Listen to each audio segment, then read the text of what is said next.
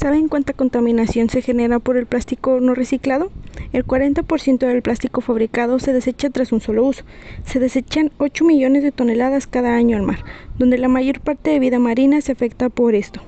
Bueno, me presento. Soy Ariadna Herrera y soy propietaria de la empresa GEA, que se encarga de reciclar estos plásticos y además aluminio.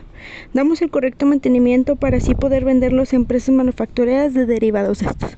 Y estoy ofreciendo el 15% de la empresa a cambio de 200 mil pesos.